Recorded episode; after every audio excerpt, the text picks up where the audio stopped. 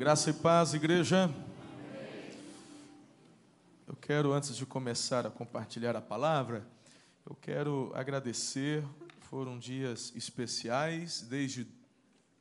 Cheguei o quê? Cheguei sábado à noite, aqui, minha esposa também, e foi um tempo tão gostoso poder compartilhar o final de semana, a vida da igreja, e pastor Sebastião, Sueli, pastor Marco Antônio, Márcia, Mozart, que estavam mais próximos nesses dias, e toda a equipe pastoral, João, esposa, eh, todos os membros, cada abraço, cada olhar, foi um tempo tão especial, tão especial. Muito obrigado. Em nome da minha esposa, Ana, e eu, quero agradecer o carinho, tá bom? Amanhã cedo, bem cedinho, estamos retornando para Araçatuba. Por favor, orem por nós com relação a isso também.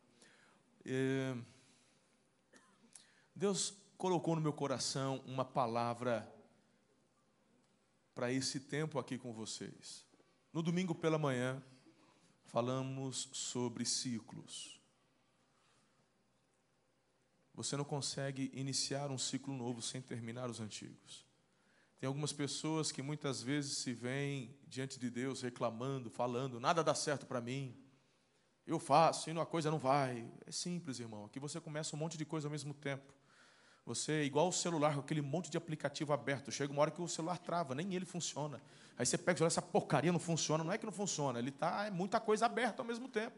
Começa a, assim, vai desligando os aplicativos, deixa ele levinho, dá um reset. Você vai ver que, que flui. Né? Então, precisa-se terminar, concluir, para começar projetos novos. Quem não tem a experiência de concluir aquilo que um dia começou, meu irmão, você não sabe o que é sucesso. Você não sabe o que é ter vitória. Então, tem pessoas que precisam parar um tempo, lá na planície de Gilgal. Tem que fazer aliança, tem que se expor, tem que ter sacrifício, vai ter que ter um tempo de alinhamento, receber de Deus, receber de Deus, receber de Deus, aprender, vai ter febre, vai... lembra tudo aquilo que a gente conversou? Até você ouvir de Deus, falou, está na hora de começar algo novo. E quando você ouve de Deus, que é a hora de você começar, meu irmão, pode nadar de braçada, que é. Aí é só vitória, aí é só vitória. É igual aquela. Tem umas músicas da, das Bleia que. Não tem uma dessa? Quem é? A Ana que gosta dessas músicas lá. Tá? Agora é só vitória. Meu irmão, é certeza. Então, conclua ciclos antes de começar ciclos novos. E nós falamos como apontamento da parte de Deus para a vida dessa igreja. Meus irmãos, amém. Tivemos e vocês tiveram experiências extraordinárias no decorrer de todos esses anos. Mas não é porque foi ótimo há 30 anos atrás que precisa continuar desse jeito, precisa de adaptações, de ter uma visão contemporânea. Falamos da juventude, quem se lembra? Da força, do avanço, dos mais experientes serem sustentação. Uau! Foi um bom tempo. Foram, falamos do ministério de Maria Madalena, falamos de Pedro, falamos do João, de como o Senhor, ele, ele não está preocupado com a sua capacidade, meu irmão. A tua capacidade para Ele, ó, o que Ele quer é o teu coração, e sobre isso conversamos no domingo à noite. Beleza? Aí ontem minha esposa fala desse mover do sobrenatural que Deus quer fazer, de pregar aos olhos, aos ouvidos. E hoje eu confesso, irmão, estou desde manhã aqui com a equipe, foi um tempo tão gostoso hoje e depois com a equipe também, conversando. E eu estava à tarde, assim, naquele momento, procurando saber do Espírito de Deus o que Ele quer compartilhar, o que Ele quer falar, o que Ele quer fazer. E eu tenho um apontamento do céu para compartilhar contigo. Então, eu quero que você, por favor, abaixe a sua cabeça, feche os seus olhos e ore comigo, por favor, mais uma vez. Ore por você. Eu quero que você ore agora. É só você e Deus. Pode orar silenciosamente. Tem... Quem quiser orar a voz alta, você está na casa do Pai, né? Mas ore, ore por mim. para que eu seja um canal, ore por você para que não haja nenhuma resistência. Diga ao Senhor que você é um terreno fértil, que Ele pode lançar a semente que você não vai rejeitar, que você vai frutificar. Diga isso para Ele.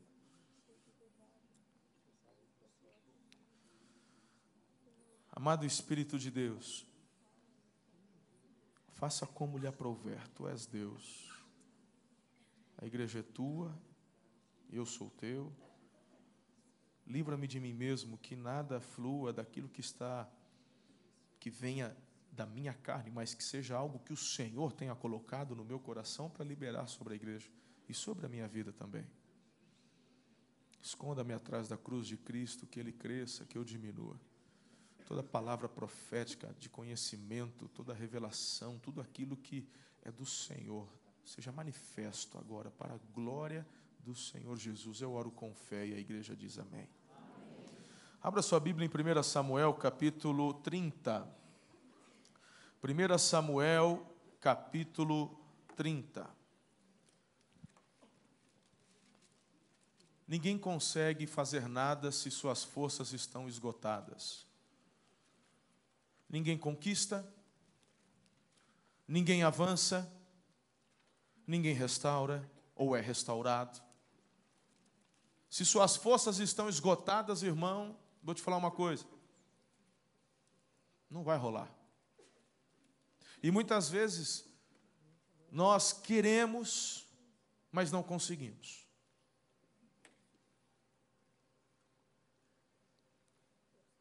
Deus tem bálsamo nessa noite para você, para tua família, teu casamento, para o teu ministério, para tua vida com Deus.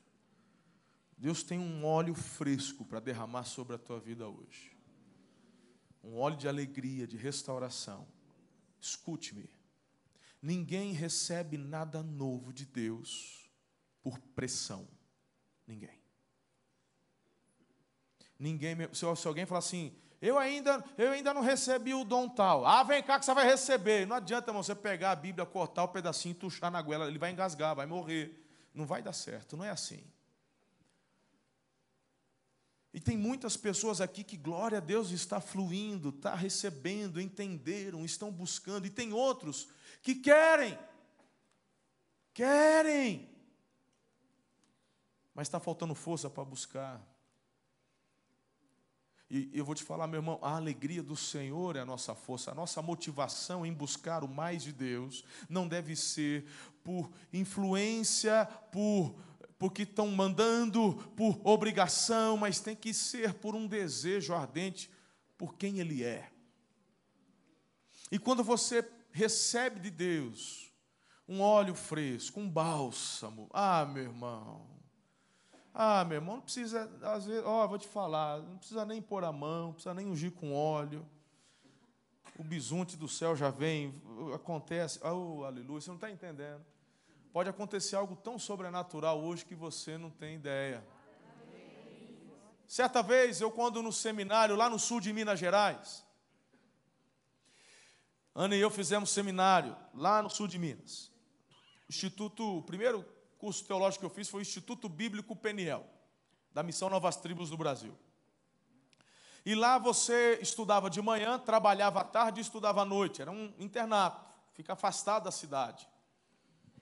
E à tarde ali, a, escola não tem funcionários. Os professores são missionários da Missão Novas Tribos. Então são os alunos que têm que fazer todo o serviço ali. De limpeza, cortar grama, plantar, colher, capinar, cuidar de galinha, recolher lixo, essas coisas. E meus irmãos, eu me lembro que eu, eu era responsável por muitas vezes é, recolher o lixo não orgânico.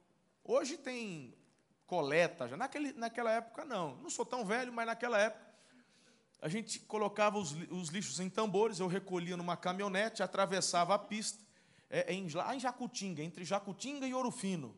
Toda. Não. Aí, do lado da frente era um pasto, e nesse pasto tinha um macero cercado, e ali a gente queimava. Eu sei que não é ecologicamente correto, mas eu estou falando de quantos anos atrás, tá bom? Antes de você falar, ai, que né, crime ambiental, calma.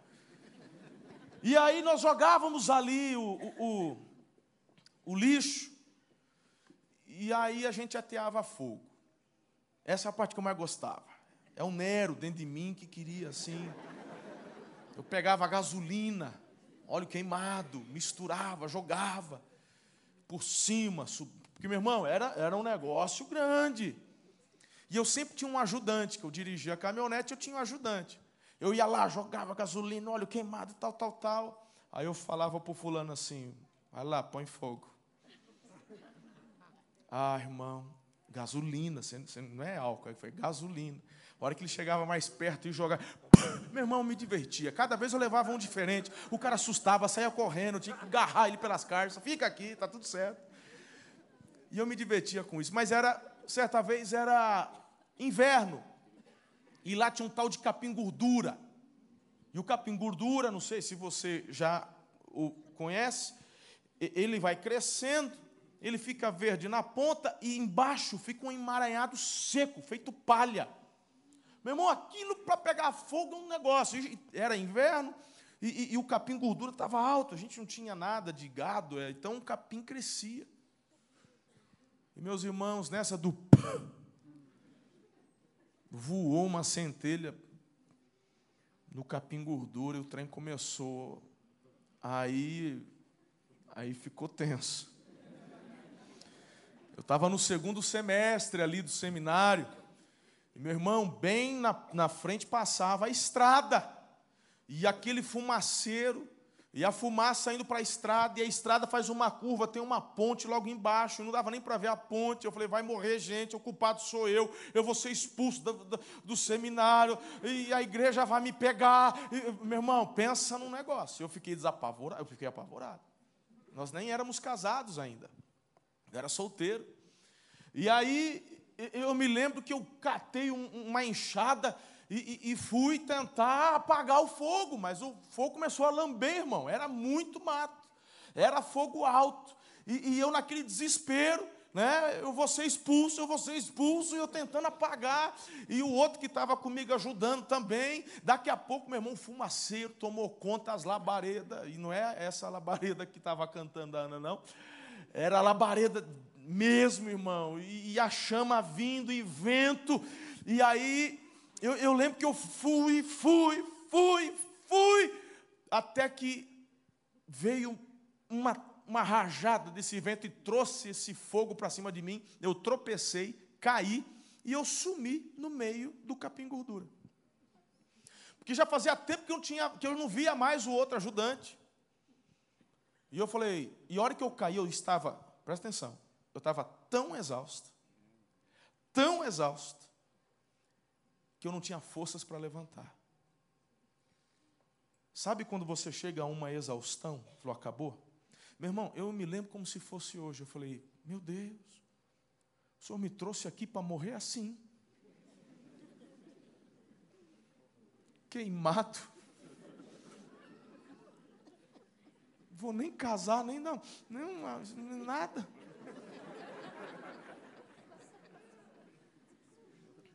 Eu falei, tá bom, aí.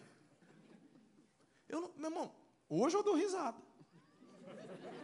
Mas eu tinha, olha, olha aqui, eu não estou mentindo, não é conversa da boa, Deus é minha testemunha. Eu tinha certeza que eu ia morrer naquele dia. Porque eu não tinha forças para levantar. Minhas forças acabaram. Meu irmão, o, o fogo tomou conta, em volta. Eu estou falando de capim gordura de, de, de quase dois metros de altura. Eu só via fumaça o fogo já passando por cima, me sapecando. E aquela, sabe quando você não consegue puxar o ar, você não consegue respirar, você não tem força, seus músculos se esgotaram. Você não está me entendendo. É sério isso. Quando eu achei, meu irmão, que, que, era, que era o fim mesmo, eu vejo uma mão entrando no meio do capim gordura. Levanta, Carrasco, que é o meu nome do meio. Né? Para quem não sabe, meu sobrenome do meio é Carrasco, minha parte espanhola. E eu vejo, eu vejo a hora que eu pego a mão, ele me levanta. A hora que me levanta, irmão, eu vejo uns 50 homens. já tudo apagando fogo. Eu não sei se, se eu cheguei a desmaiar, se eu não vi, se eu não percebi, eu não sei. Eu sei que o fogo já estava controlado, já tinha acero feito, o negócio já. Eu falei, Amém. Meu irmão, Deus estava no controle. Eu não fui disciplinado, não fui expulso, não teve acidente. Eu não morri, claro, vocês estão vendo. Casei, sou pai, aleluia. Mas essa experiência me marcou. Porque há momentos na nossa vida que as nossas forças se esvaem. E a gente fala: agora é o fim. Não dá para continuar no ministério, não dá para continuar na célula. Tem gente desistindo da família. Tem gente desistindo de buscar mais o Espírito de Deus. Tem gente desistindo de avivamento, tem gente de. Quando eu venho para 1 Samuel, capítulo 30, versículos de 1 a 4, diz assim: Três dias depois, quando Davi e seus homens chegaram à cidade de Ziclag viram que os amalequitas haviam invadido Negueb e atacado Ziclag. Tinham destruído e queimado a cidade. Não mataram ninguém, mas tomaram como prisioneiros as mulheres, as crianças e os demais, e foram embora.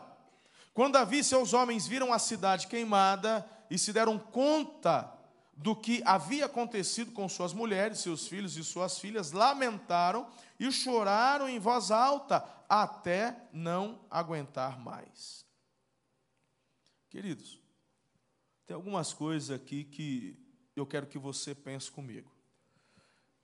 Precisamos recapitular. Davi, jovenzinho, não agora, estamos rebobinando aqui. Um jovenzinho, cuidando de ovelha, Aí um, um, tiozão com barba branca chega e fala: É ele. Davi, ué, ele o quê? Aí vem cá, você vai ser rei. E derrama óleo na cabeça dele. Ele olha para o irmão mais velho, está com uma cara emburrada. Os outros irmãos tudo fazendo. E o pai não sabe o que faz. E, e, e o Samuel todo impressionado que Deus está falando no íntimo do Samuel. Samuel só aprendendo, levando. E, e o Davi assim: Ei, ó. E aquele óleo escorrendo. E o Samuel, é você, é você, vai ser rei. Pouco tempo depois, esse menino vai levar uns queijos para os irmãos que estão na guerra. Tem o filisteu afrontando o exército. Todo mundo que nem uns frangos com medo. E o Davi fala assim: Pois eu vou contra você em nome do Senhor dos Exércitos. Você já conhece a história? Ele vai lá, manda uma pedrada na testa do bicho, ele cai, pega a espada dele com a espada do próprio gigante arranca a cabeça dele. O bicho era sangue nos olhos. Já tinha matado urso, leão para proteger as ovelhas. Meu irmão, o Saul fala: Você é meu filho. Ó, oh, Saul se livrou de um, meu irmão. Você é meu filho, você mora aqui. Oh. Aí vai morar com Saul. E aí o Jonatas vai ensinando Davi a ser guerreiro.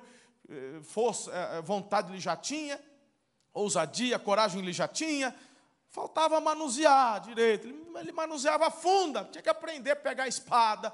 E ele foi crescendo e foi ganhando um monte de coisa, de vitória. E aí começaram as, as musiquinhas. Davi, Saul matou milhares e Davi dezenas de milhares. Mais ou menos essa melodia. Eu vi na rádio de Jerusalém, mais ou menos. Quando Saul começou a ouvir esse tipo de. de ele falou, Ei, ué. Aí o, o Saul, irmão, ao invés de celebrar a benção, ao invés de celebrar o que Deus estava fazendo, dá lado para o orgulho. Lembra do Jason, quem estava no acampamento de carnaval? Falei do Jason para vocês, não falei? Aí o Jason veio do pântano, o Saul fica endemoniado, quer matar Davi. Ó, era meu filho, agora quer te matar. É, quando a gente dá lado para o orgulho, para o cão, para o demônio, a Bíblia fala que Deus resiste o soberbo, dá graça para o humilde. E aí, quem é que vai ajudar o Saul? Davi pega a arpinha dele, canta lá uns cânticos, né? agora é só vitória tal. O demônio ia embora, e era o Davi que Mas, meu irmão, chegou um dia. Saul não quis frequentar o culto sexta-feira de libertação da, da Alameda. O trem piorou. Até que ele botou, falou: Vou matar o Davi de vez. O Jonatas falou: Agora é sério. É melhor você fugir. Davi foge. Davi tenta, sabe, de tudo quanto é jeito, salvar a própria pele. Ele vai perambulando. Nesse tempo, Davi não compõe, não canta. Você não vê Davi compondo canções nessa época. Numa situação ou outra, ele pergunta para Deus: O que, que eu faço agora? Fico, não fico? Vou, vou? E Deus respondia. Mas você não vê Davi mergulhando como mergulhava antes. Cansado, né, puxa? Você faz tudo certo. E, e, e uma pressão dessa, 600 renegados se juntam a ele. Tinha até uns parentes junto. Ah, Davi, você é general, não tem soldado, a gente é soldado, não tem general, vamos juntar a fome com a vontade de comer, estamos juntos, você é nosso general, estamos juntos até o fim, aquela coisa. Agora Davi tem 600. Davi fala, vou lá no rei Aquis, lá em Gate, eu vou, porque... Aí ele vai lá, aí o pessoal começa a falar, rapaz, esse aí é o rei lá de Israel, ó. Esse cara aí, Davi escuta, falou, rapaz, eu vou morrer. O que, que ele faz? Se finge de louco, começa a arranhar as paredes, as portas. Imagina Davi, a Bíblia fala que Davi começava a babar, se deixava a saliva escorrer. Aí o rei aqui fala assim: para quê? Já não me falta louco? Vai me trazer mais um? Manda embora esse trem. Você acha que eu estou exagerando? É só voltar as páginas da Bíblia e ler, está tudo escrito aí. Estou inventando, não. Davi consegue fugir. Mas depois de um tempo, ele vai para a caverna de Adulão, onde na verdade ele encontra os 600. Mas aí, meu irmão, o Saul está na cola dele. O Davi até vai ajudar uma cidade chamada Keila. E aí, meu irmão, ele fica na cidade, porque ele livra a cidade. Só que aí chega a conversa para o Saul, que ele está lá. Aí Davi fica sabendo que o Davi, que o Saul está sabendo, ele veste um colete sacerdotal, pergunta para Deus. Mas o povo não vai me entregar, né, senhor? Eu ajudei, livrei eles aqui. Deus, você vai entregar assim. Aí Davi, ó, vaza. E pega os 600, e os 600 tem marido, tem esposa, tem, tem filhos, tem pai, tem. Meu irmão, imagina a tormenta. O que, que ele faz? Depois de fugir uma, duas vezes, fala assim: ó, o Saul não vai, ter, não vai parar. Falei, eu vou lá para Gate de novo, lá para os filisteus. E ele vai lá. E não é que o rei aqui caiu na do Davi? Só que deu certo, o Saul para de perseguir Davi. Só que Davi está lá, pé de guarido. E aí o rei aqui dá Ziclag, diga-se Ziclag. Inclusive, lá em Israel saiu uma reportagem agora, esses dias, de que umas escavações atuais parece que acharam Ziclag. Mas enfim. O Aquis perguntou: Você está lutando nas minhas lutas? Tô. E aí Davi começou com mentira, irmão falava que estava conquistando ali, mas na verdade ele estava, ó, por trás do, do, do, do rei Aquis. Aí ele tinha medo do rei Aquis descobrir.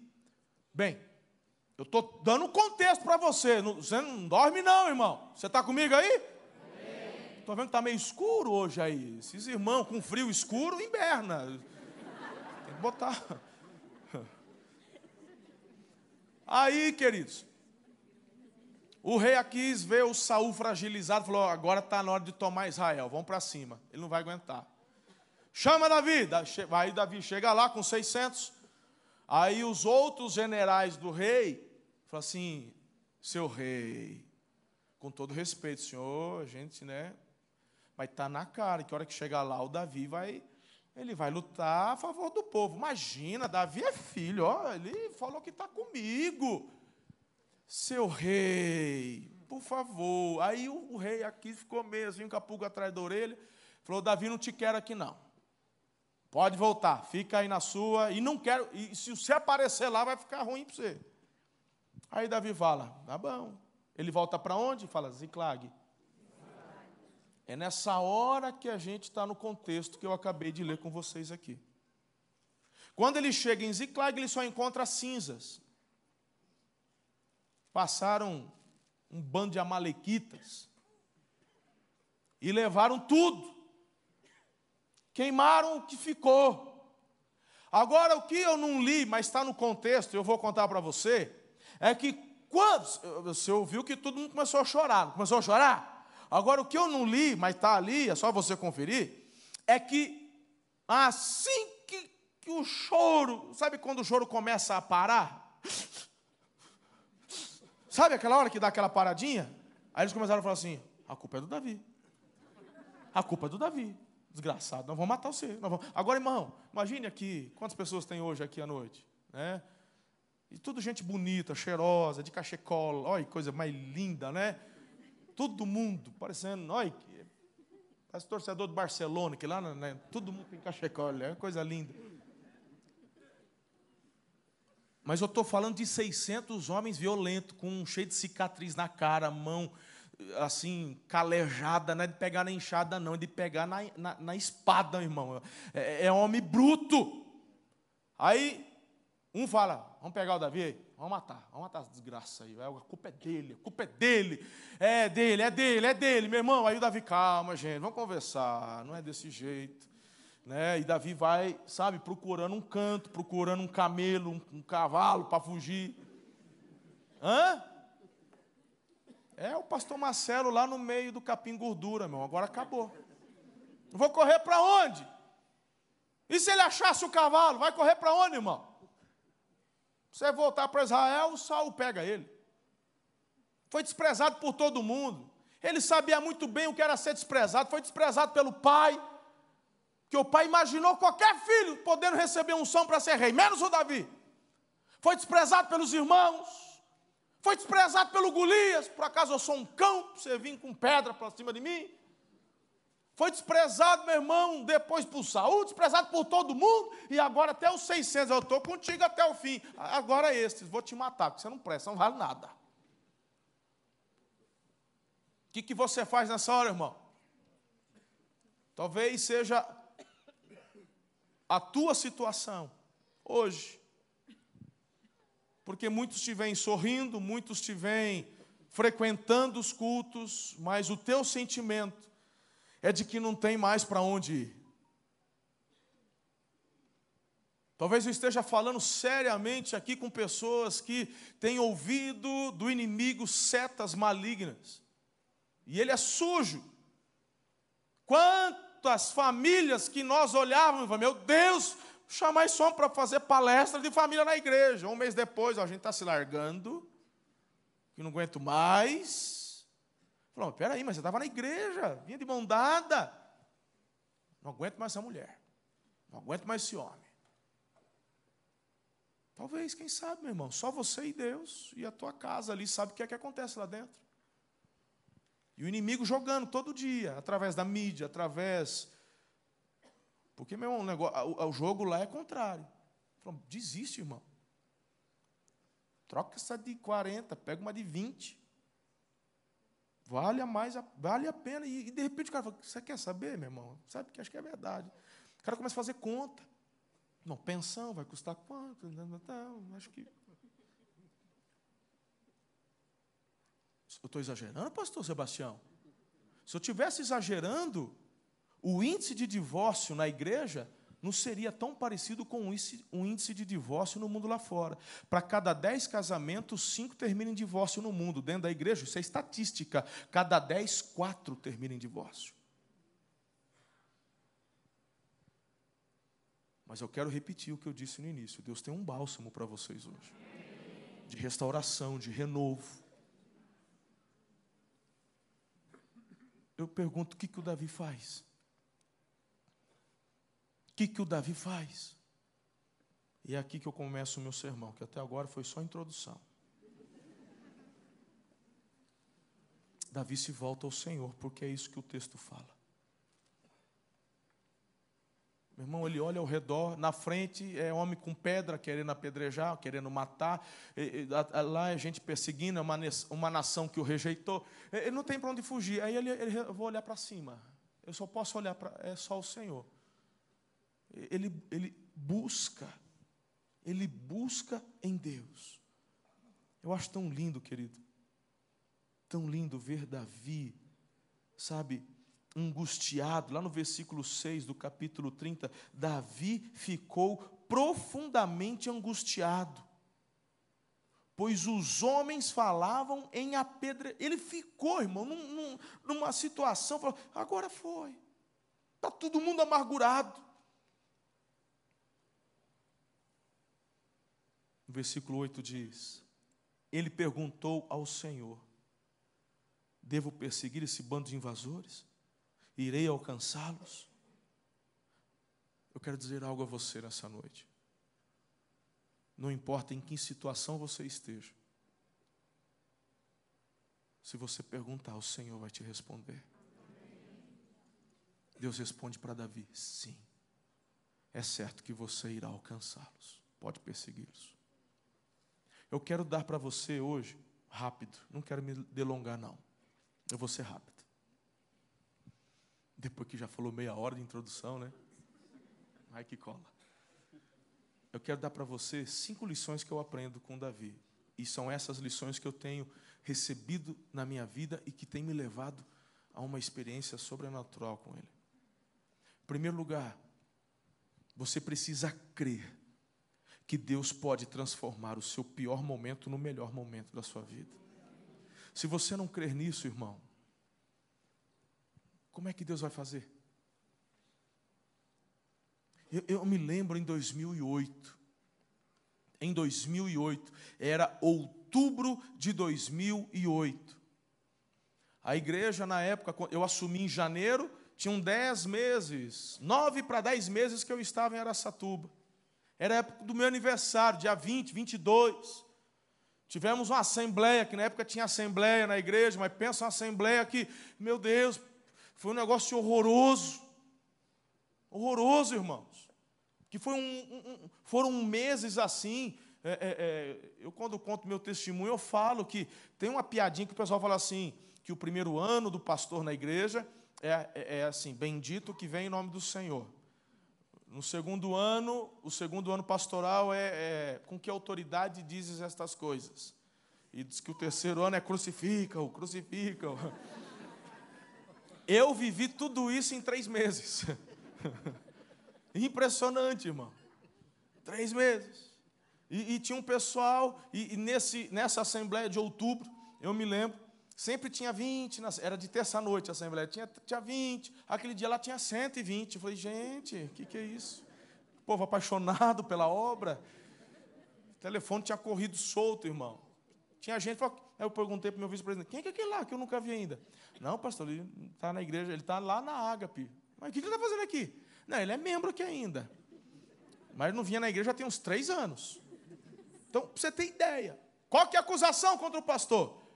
Esse pastor vai transformar a igreja numa igreja pentecostal ainda. Não tinham nada contra o meu caráter, não tinham nada, nada, irmão. A única acusação era essa. Meu irmão, eu não falava em língua estranha, eu, eu não, não fatiava aquele, nada, irmão.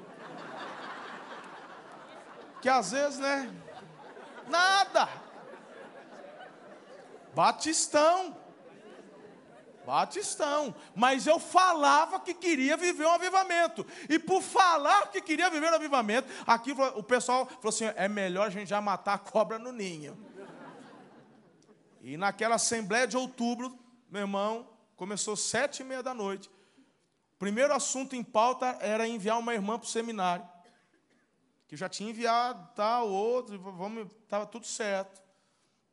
Aí eu vi que o negócio estava estranho, porque quando apresentei o nome, o outro já falou, vai levar, vai mandar ninguém, não. Falei, vou te. É batista? Falou, não, é lá das novas tribos, é para ser missionária. Eu não conheço, não vai para lá, não. Falei, gente, eu me formei lá. Se eu soubesse que o senhor tinha se formado lá, não tinha vindo, você passou aqui. Eu gente. Parece mentira isso, irmão. Está aqui minha esposa, que estava lá sentadinha assim, ó. Ela viu, Reinaldo, sabe disso, da história, está lá. Tô, não estou nem aumentando, irmão. Foi uma assembleia, eu sei que isso nunca aconteceu, desentendimento aqui não existe, mas, meu irmão, lá teve uma hora que estava tão feio o negócio que um senhor de 60 anos, um advogado, nasceu praticamente na igreja, seu Josué. Abriu a Bíblia e falou: gente, vocês estão fazendo com o pastor uma falta de respeito. Isso é pecado, ele é o anjo da igreja. Cala a boca! Uh, senta aí! Literal. Literal. Literal. E eu ali sentado, eu falei: meu Deus. Não tinha ninguém com Bíblia na mão. Acho que só aquele senhor lá. O resto estava com o estatuto, o regimento interno.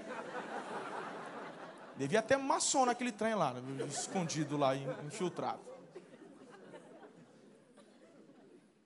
Irmão, eu me lembro que quando foi, assim, eu, eu, sabe quando você toma?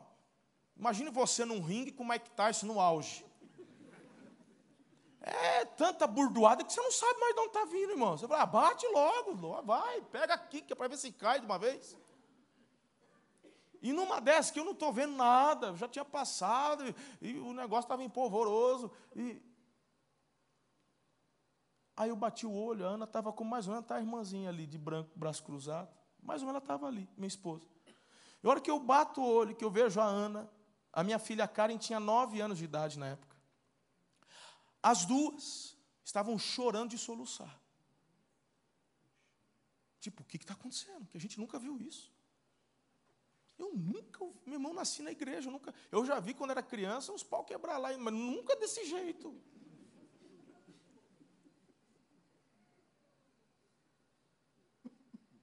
A minha filha chorava tanto, e eu ouvi um, a voz do acusador dizendo assim: Tua filha vai ter tanto trauma de igreja, que assim que ela tiver idade, ela vai sair, nunca mais vai entrar dentro de uma.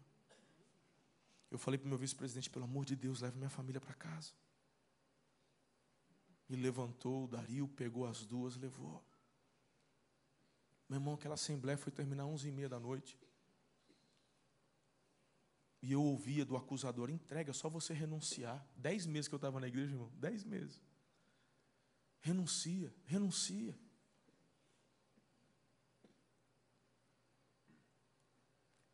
Dario voltou e falou assim: fica firme, pastor, vai acabar. Eu não sei como eu consegui terminar aquela noite. A Ana chegou em casa desesperada. Alguns dos líderes importantes que já nos davam apoio, Deus tinha tirado naquele dia. Estavam fazendo cursos em São Paulo, mas aí alguns que estavam na cidade que não foram. A Ana começou a ligar. Aí socorreu o Marcelo. Aí chegou um, chegou outro foi ficando tarde, aqueles que vieram só por vir, porque massa de manobra, começou a ficar tarde, foram levantando, foram embora. Até que um levantou, propõe encerramento da sessão, aí encerrou o trem. Eu falei, eu vou embora. Entrei no carro. Eu falei assim, eu vou pedir férias. Ah, dez meses que eu estava trabalhando, eu já queria pedir férias. Eu vou tirar uns 30 dias de férias. Isso era uma terça-noite, quarta-feira tem culto de oração. Mais que o culto de oração se exploda. Eu estou fora dessa igreja. Ele falou assim: eu, eu, vou pedir 30 dias de férias, vou pedir emprego lá em Campinas. Estou sendo sincero, irmão. Estou sendo sincero, não estou inventando nada. Para mim deu, chega, acabou. Eu nem me lembro de ter visto a Ana. Quando cheguei em casa, eu estava tão atordoado. Deitei. Claro que eu não dormi. Quando foi umas seis horas da manhã, eu dei uma cochilada. Aí eu acordei umas sete e meia. A Ana não estava no quarto, devia ter levado as crianças para a escola. E eu me lembro, irmãos, nitidamente, que deitado naquela cama, quarto escuro, eu falei: hoje eu não levanto dessa cama. Eu falei comigo mesmo, irmão. Não levanto dessa cama. A hora que eu falei, não foi depois de um tempo, foi, meu irmão, a hora que eu terminei de falar comigo mesmo, aqui no meu pensamento, falei assim: hoje eu não levanto dessa cama a voz. Uma voz que eu tinha ouvido três meses que eu estava na igreja. Uma voz que eu ouvi no meu gabinete. A mesma voz. A voz de Deus. Eu ouvi essa voz. Ele disse: Eu posso transformar seu pior momento no melhor momento da sua vida. Meu irmão,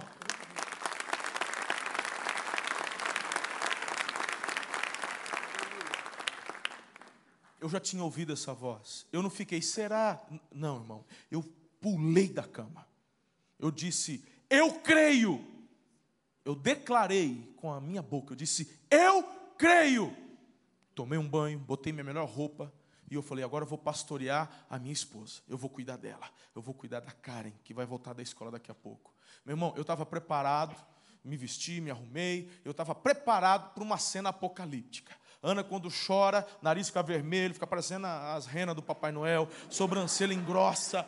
Eu estava imaginando ela de roupão, a, a, a, copa da casa cheia de, de, de papel sujo de sua nariz. E, e eu estava preparado, eu já estava cheio de ânimo. Ele vai transformar, meu pior. A hora que eu chego, irmão, a Ana, eu abro a porta do corredor. A Ana dá uns, vem assim, já bonita, cheirosa, arrumada. Ela diz: Você está preparado? Eu falei: Já não sei mais. Eu estava, agora já não. Né? Eu não sei o que que. Mas sim, pela fé estou. Ela diz: Olha ao redor. Aí eu olhei ao redor, meu irmão. Flores. Falei, nossa, essa mulher não existe. Falou, não. Desde as sete da manhã, os irmãos da igreja ficaram sabendo do ocorrido. Têm vindo, estão entregando flores, estão ligando, estão dizendo, pastor, não desiste. O senhor é resposta de oração. E eu falei, meu Deus. Ela falou assim: aqui está a lista dos que já vieram.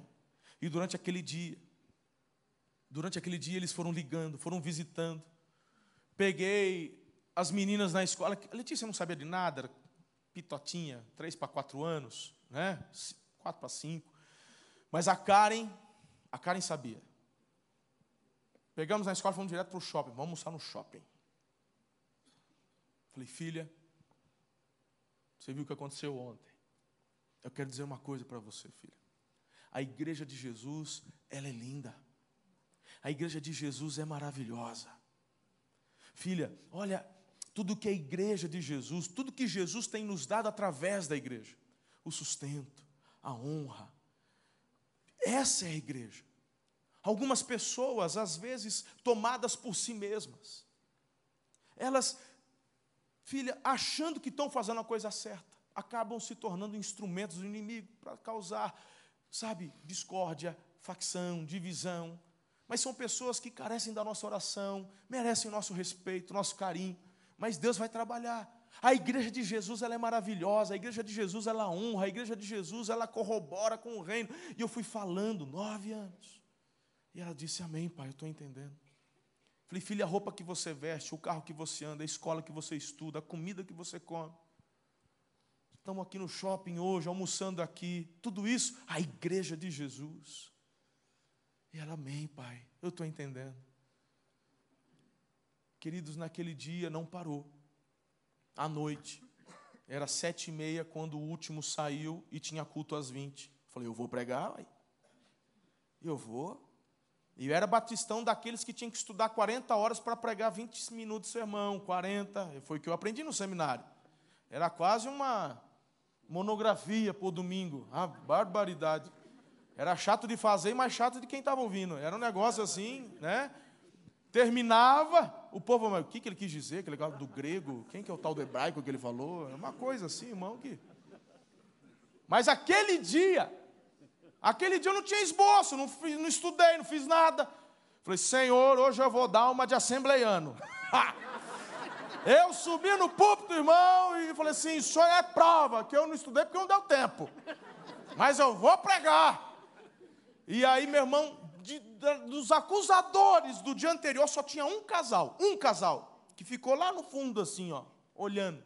Mas a hora que eu subi no púlpito, eu falei assim: tem gente que está assim pensando como é que ele consegue pregar e subir sorrindo depois de uma noite como ontem.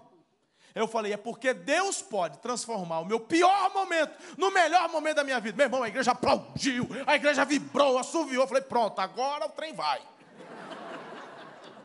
Eu abri a Bíblia, caiu em Atos 2. Aí eu falei sobre Pentecostes. Aí, tá. Foi a última vez que aquele casal pisou na igreja, nunca mais voltou. Foi livramento, irmão. E se você quer saber, as coisas têm fluído de uma tal forma que não tem explicação humana, natural, para você entender. É Deus quem tem feito, quem tem agido. Quem viu o vídeo está lá. E em dez anos, nós somos hoje, abrimos dez igrejas, que são igrejas ligadas a nós, somos cerca aí de quase mil células, deve ser umas 900 hoje, tem que abrir o sistema online para ver, mas deve ser umas mil, umas 900 São, em, em células são 9 mil pessoas. São quase mil batismos por ano. É um negócio estrondoso, irmão. Porque Deus pode. Se Deus pode trabalhar num cara mal acabado igual eu, o que, que não pode fazer contigo, que é um lindão, um cheirosão, um cara da pegada? Aleluia. Ele pode e quer fazer.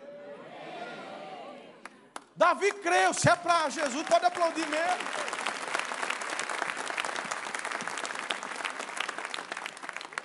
Posso te falar com toda sinceridade? Eu não falo isso por falar.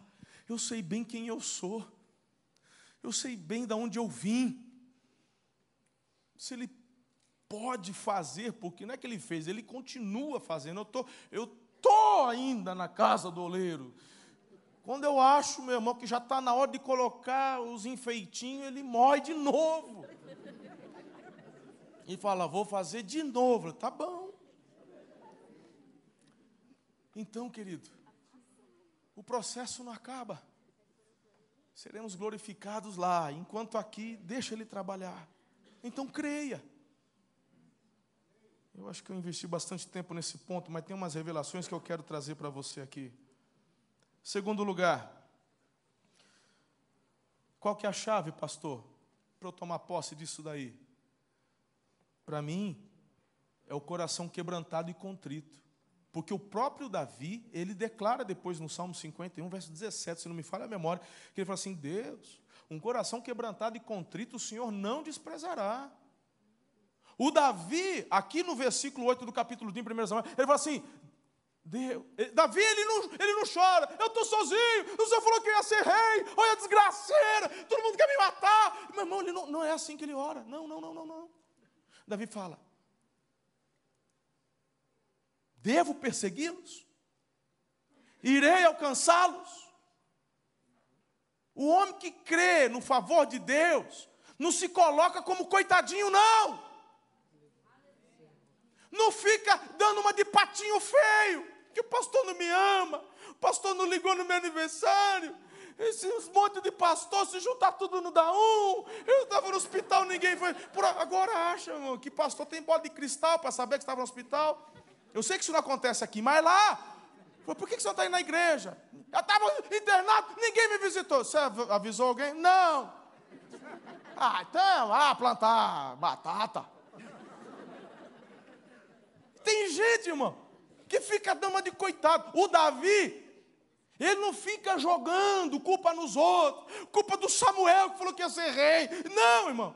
Ele fala: devo ir atrás inquebrantado. E se ele ouvisse de Deus? Não, morreu todo mundo, acabou. E aí? Deus, mas Deus respondeu, falou: vai, pode ir, você vai alcançar. Era o que Davi precisava. Coração humilde, coração quebrantado. Tem gente mimizenta dentro de igreja que quer fazer, tirar braço de ferro com Deus. Para com isso, irmão. Ah, se não for do meu jeito, então fica fazendo complozinho. Ai, porque eu não gosto, não gosto dessa visão. Pastor Sebastião dos tempos para cá está muito aleluiado. Acho que eu vou denunciar ele na horte. Eita Deus! Vai, vai lá na horte, vai, mano. Coração quebrantado Deus não despreza. O que, que eu faço hoje? Põe boquinha no pó hoje. Vamos orar. Hoje nós vamos orar no final. Que eu falei que vai descer azeite do céu sobre a tua cabeça hoje. Você não está entendendo? Tem gente que vai ser tão renovado que vai sair daqui, meu irmão, recebendo dons. Tem pessoas que vão sair daqui hoje, falando em novas línguas, profetizando. Você não está entendendo? É uma unção de renovo. Agora, primeiro passo é crer que ele pode transformar o pior no melhor. Segundo é quebrantar. Coração altivo, durão, eu sei. Não, não, isso aí Deus resiste. Terceiro, o que eu faço, pastor? Diga, ouço. Ouço a voz de Deus. Simples. Terceiro passo é você ouvir. Gostei hoje. Hoje eu estava na reunião de oração. com um pastor, aí, pastor é um regente, não, ele está lá regendo. Música, canta. Ora, ora, agora em grupo, em grupo. Agora vai ouvir Deus. Aí ajoelha, todo mundo em silêncio, vai ouvir Deus. Perfeito. Tem gente que ora, ora, ora, fala, Deus não falou, não falou, porque você não quis ouvir. Você não deixou ele falar. Isso aqui é importantíssimo nesse processo. Ouvir a voz de Deus. Ouça a orientação de Deus. Devo persegui-los? Sim, vai atrás deles. Certamente você vai conseguir. Tem gente que só fica perguntando, perguntando, perguntando, perguntando. Deus não falou, não é que ele não falou, que você não deixou ele falar. Quem está comigo até aqui? Bem, a coisa vai ficando boa. Agora olha aqui. Davi fala para os 600. Vocês são 600, beleza? Bora que Deus falou que nós vamos pegar os amalequitas. Mas como é que é? Deus falou, vamos embora. E aí, irmão, presta atenção nessa dica que é boa. Quando Deus fala para Davi, vai que você vai, você vai alcançar, o, o, o, a ligação cai, o download termina. Rapaz, o WhatsApp do céu aqui. Mas para onde, Davi? Não, Deus só falou que é para ir, mas não falou para onde. Ah, vamos sentar e esperar. Esse é o problema de muitas pessoas. Esse é o problema da igreja, muitas vezes. A ordem de ir, fazer, conquistar, já foi dada. E tem gente sentada esperando a orientação de Deus. Se Deus não está falando onde, como, é porque Ele já sabe que você sabe o que fazer. Davi, um homem experiente, e Deus sabia muito bem que Davi, por sua experiência, ele ia mais ou menos falar assim: bom, se eu sou os Amalequitas, eles moram mais ou menos para lá, eu iria pegar o caminho daqui, ali tem um ribeiro bacana para tomar água, descansar. Bora! Aí tem gente que está pedindo emprego. Senhor, me dá um emprego, me dá um emprego. Aí vem num culto, vem uma palavra profética, é isso que te digo, teu, meu servo, tem uma porta aberta para você, fala, aleluia. Segunda-feira, 11 horas da manhã, a mulher chega em casa fazer o almoço, o bonitão está lá no lençol. Você está fazendo? Deus falou que vai abrir uma porta para mim. Não tá, nisso eu acredito, mas você está dormindo até uma hora dessa, porque você não levantou, foi distribuir currículo. Não, Deus falou, Ele vai fazer. Meu irmão, a parte de Deus, se Ele prometeu, já aconteceu. Agora vai fazer a tua, Zé. Vai tomar um banho, vai fazer a barba. Põe um, um, um, uns panos da hora.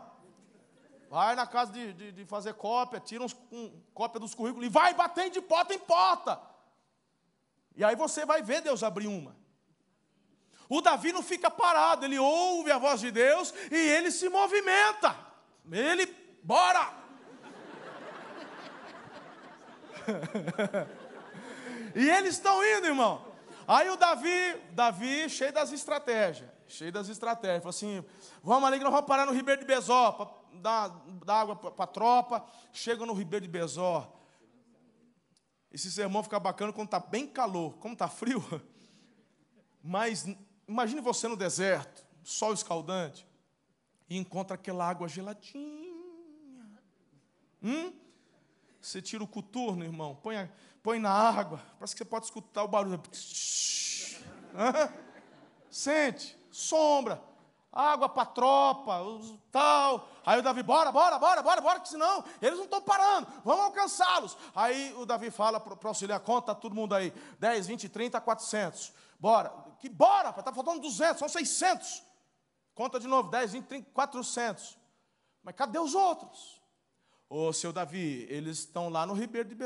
Oh, barbaridade. Eu não falei para a gente ir embora. Vocês ainda estão aí com o pé na água. Bora! Ó, oh, seu Davi, nós não vai não, hein? Como assim? Nós não vai. Você está falando que Deus falou. Olha, eu já estou cansado. Eu não quero me decepcionar de novo, não. Estou cansado. Aí a gente alimenta o coração de esperança, que vamos conquistar Curitiba e que vai ter muita gente se convertendo, e fica fazendo falsas esperanças que Deus vai curar, e que Deus vai fazer isso, vai fazer aquilo. Isso aí não está certo, senhor Davi. Quer saber de uma coisa? Vão vocês, nós vamos ficar. Sabe o que, que Davi faz? Davi permite que eles fiquem. Então tá bom, fica aí, hein? A gente está indo. E a grande pergunta que surge é: a que ponto uma pessoa pode ficar tão cansada para desistir da própria família? E tem. Davi pega 400. Meu irmão, o que já era difícil, piora. Hã? Mas Deus pode transformar meu pior no melhor momento e no meio da jornada o trem fica pior. Eu perdi um terço da minha capacidade de guerra. Um terço, um terço. Já aconteceu com você, irmão? Falou, agora vou mergulhar, hein? Agora vou mergulhar. Agora que eu voltei da casa do oleiro, eu, eu vou me ajustar. E aí, meu irmão, parece que a firma não vai tão bem. Falou, depois que eu virei crente, depois que eu decidi largar as coisas erradas, parece que piorou. Tava bom, mas ficou ruim. Aí ficou ruim, mas piorou. Agora para estar tá pior. Não tem um videozinho da internet? Assim? Não tem? Já aconteceu? Você já falou isso aí, irmão? Para Deus ou não? O que, que o Davi faz? O Davi não é mimizento, não. Ele continua. Porque ele está firmado no que Deus falou. Então, olha aqui, irmão. Eu tenho uma quarta lição para você. Quem lembra da primeira? Se esqueceu, eu prego tudo de novo. Olha, ficou desesperado aqui, já falou. Creia que ele pode transformar. Segundo, boca no pó, boca no pó, quebrantamento. Terceiro, quarto, prossiga firmado na promessa. Prossiga, não pare. Prossiga! Agora tem, um, tem algo interessante que acontece aqui. Chega uma hora que o Davi encontra um egípcio no meio do caminho.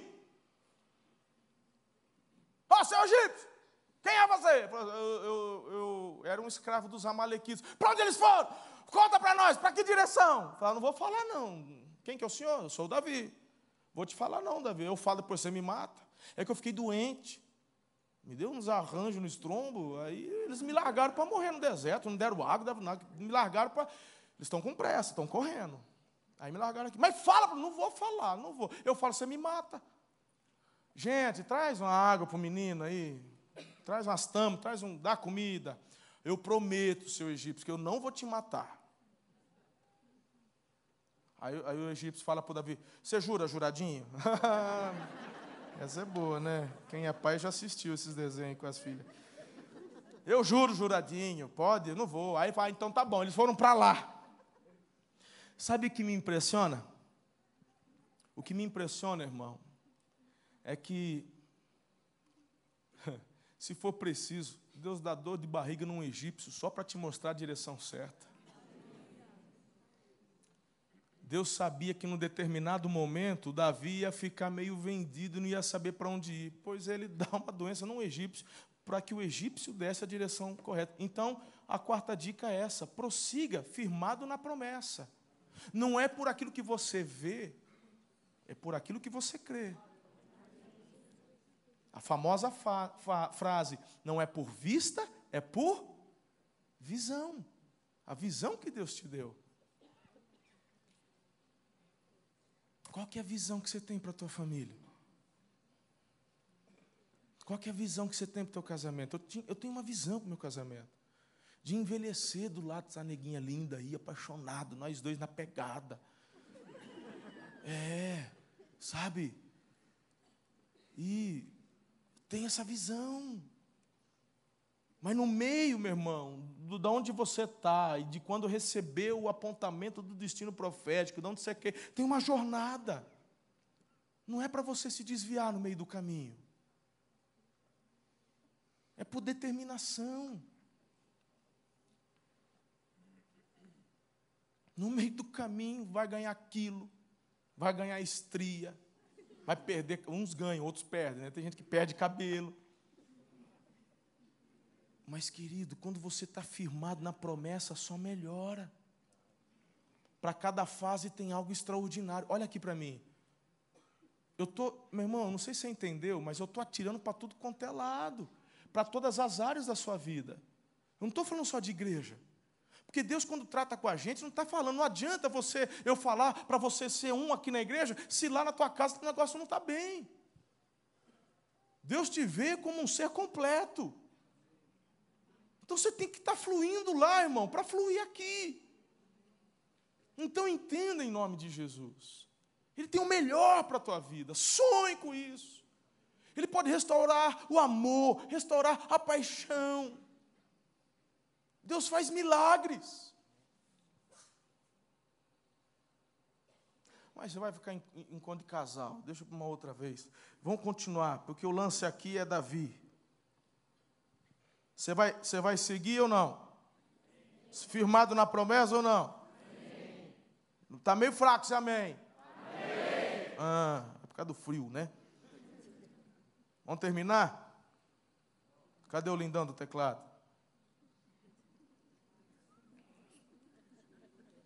Ou a lindona, tanto faz, é lindão, né? Amém.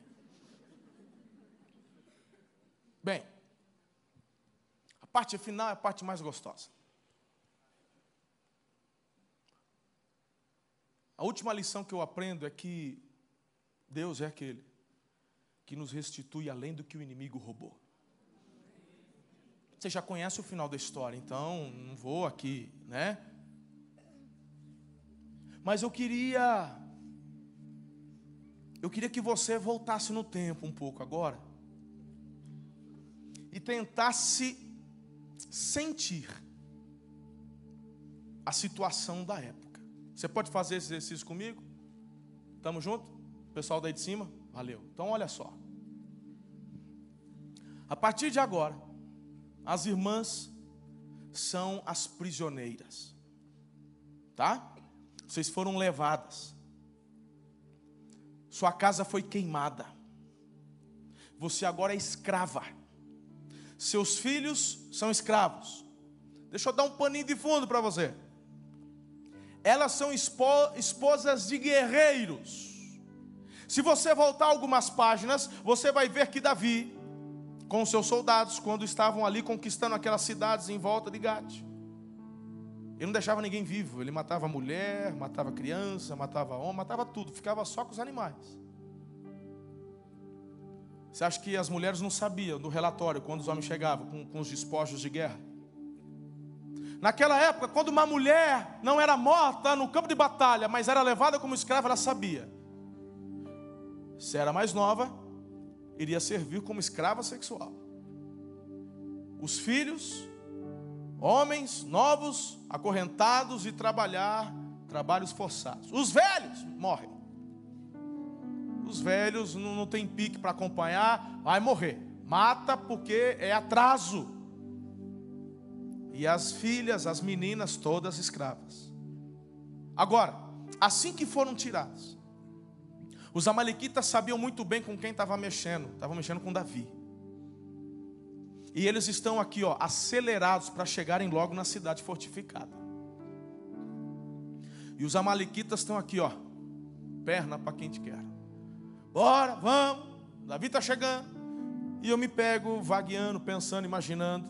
Essas mulheres, vocês. Deus de Davi, tem misericórdia. A qualquer hora, a qualquer momento vão matar o meu pai. A qualquer momento vão pegar uma filha, vão abusar de uma filha, vão abusar de mim. Aí de repente escutavam um grito: Vamos parar para beber água. E, Para um pouco aqui. E de repente ela já tentava esconder os filhos e de alguma forma protegê-los. E pedindo para Deus: Se o Senhor existe, me livra, muda a minha sorte, tem misericórdia. Se você está fazendo um esforço para tentar entender, chega a dar um arrepio na gente, irmão. Depois de muito sofrer, angústia, e ouvir dos amalequitas: estamos chegando, falta pouco. De repente, um barulho, um alvoroço. Corre, pega, ele está chegando. E de repente ela: quem está chegando?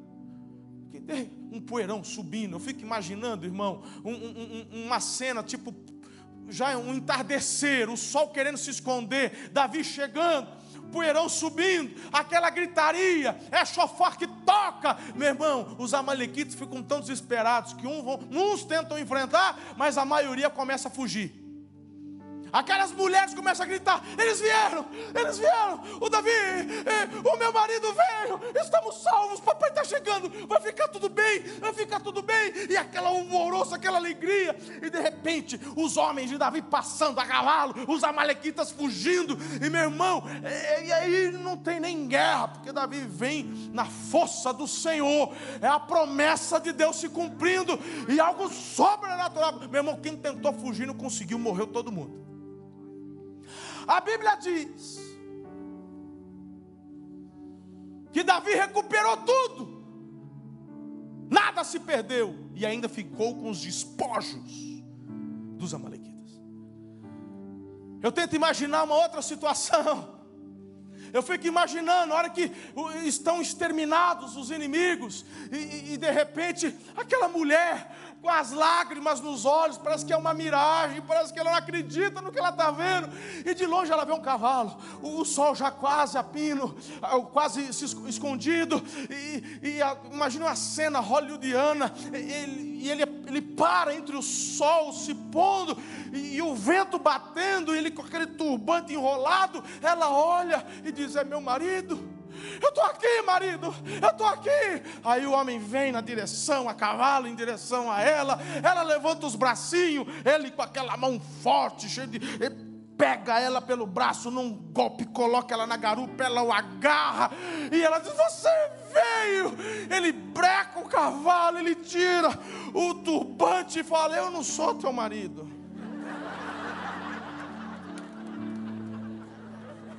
A Márcia já estava chorando.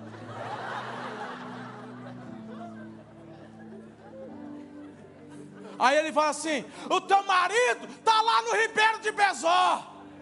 Uh, me desce desse cavalo. Cadê meu pau de macarrão? Ordinário. Onde já se viu? Ele vai ver o que é bom. Onde já se viu? Desistir de mim, das crianças. Os 400 começaram a falar o seguinte: aqueles vagabundos, isso aqui na linguagem, assim, imagina, mas Tá lá. Aqueles vagabundos vão pegar só as esposas, as crianças e só. Não vai ter divisão de bens, não. Os despojos vão ficar com a gente, os valentes, os que correram, os que não desistiram, os que não ficaram lá bebendo na sombra e água fresca. Irmão, entra em cena Davi. E agora eu quero concluir a mensagem. Eu faço esse auê que é para você entender. Tem gente que lê e não vivencia. Você tem que vivenciar o que estava acontecendo. Os 400 cheios de razão, cheios de orgulho. Nós, nós, nós é nós. Nós constrói templo, nós faz sala de criança, nós é nós. Nós sustenta missionário. Nós é Alameda.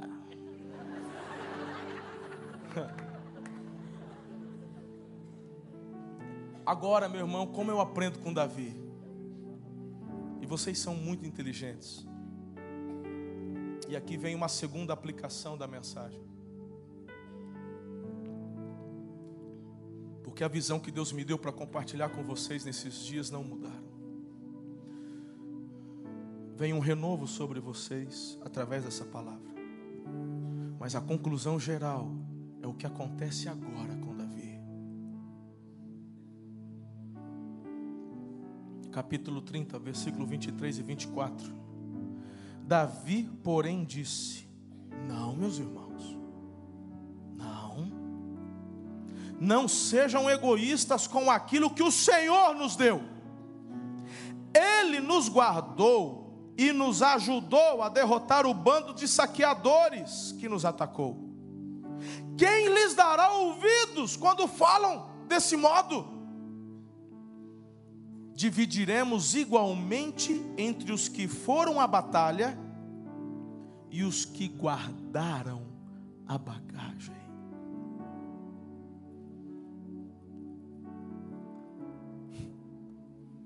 Eu vou desenhar.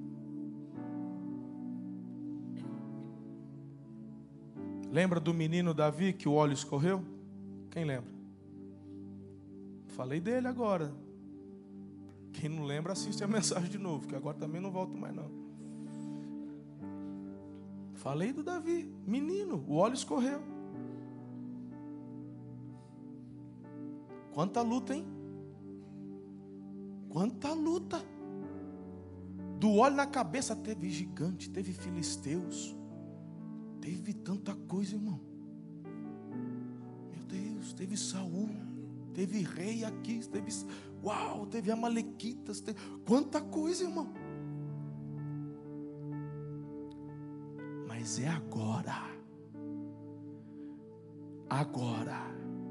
É depois dessa experiência que Deus fala: você está pronto para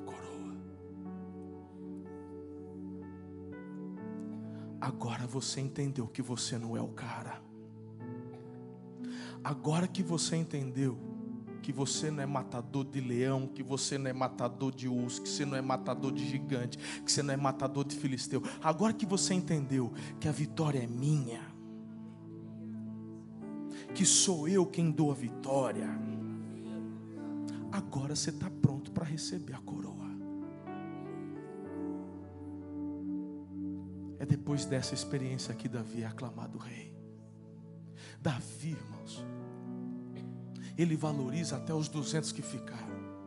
A atitude dele, faz a comparação. Quem me ouviu pregar domingo à noite, irmão? Quem me ouviu pregar domingo à noite? Quem foi que não desistiu do Pedro? Eu desistiria do Pedro. Eu desistiria daqueles mal acabados. Eu, eu falava, não, não, não, tenho, não dou conta. E desses 200? Meu irmão, eu, eu voltava e dava uma peia naqueles 200. Mas olha a atitude de Davi, vê se não é igual com a atitude de Jesus. O Jesus que não desistiu do Pedro, Perceba que a palavra que Deus tem para vocês é a mesma. Ele valoriza, ele valoriza, ele honra. Se vocês querem avançar, se vocês querem uma coroa sobre a cabeça de vocês, é uma analogia sobre o lugar que Deus quer colocá-los, a honra e a glória de Jesus, você sabe disso. Mas vocês precisam entender a cultura da honra aqui. Davi honra aqueles duzentos. Ele fala: os 200 ficaram com a bagagem. Sabe o que Davi está falando? Se não fosse os 200 desistirem, nós teríamos peso extra e não teríamos alcançado os Amalequitas. Deus está no controle de todas as coisas. Quando você entender isso, irmão, você vai parar de murmurar, você vai parar de reclamar, e você vai fazer parte da solução. Você vai avançar, não vai recuar. Na sua empresa, no seu trabalho, na sua família, nos seus estudos. Você é a resposta, você é a solução para onde Deus te colocou e te inseriu. O Espírito de Deus já está falando e trabalhando com vocês desde o início desse culto. Coloque-se em pé em nome de Jesus. A equipe de louvor não precisa vir. Não precisa vir. Deixa só meu, o lindão aqui comigo.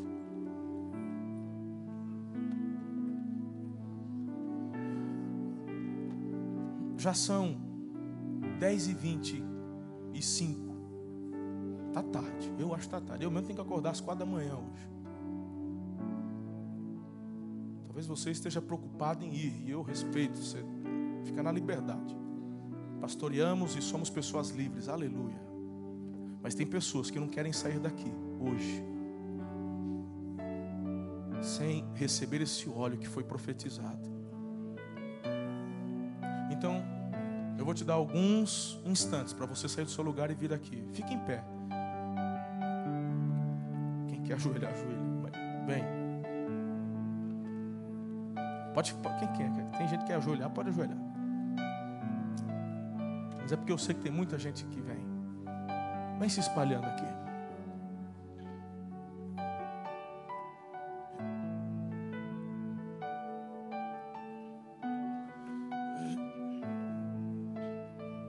Alameda, ouça-me.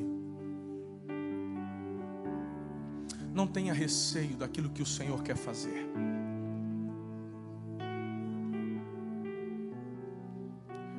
Deus muitas vezes se manifesta assim como vento impetuoso, aleluia. Mas muitas vezes ele vem como um, uma brisa suave.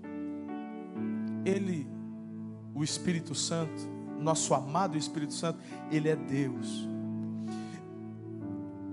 E vou te falar uma coisa. não somos nós quem determinamos como ele age. Ele faz do jeito que ele quer. Ele é Deus. Ele sopra onde quer, como quer, na hora que quer, do jeito que quer. Jesus disse isso para Nicodemos. Mas o teu coração, ah, o teu coração, o teu coração pode atrair a manifestação dele. O coração quebrantado, desejoso, faminto.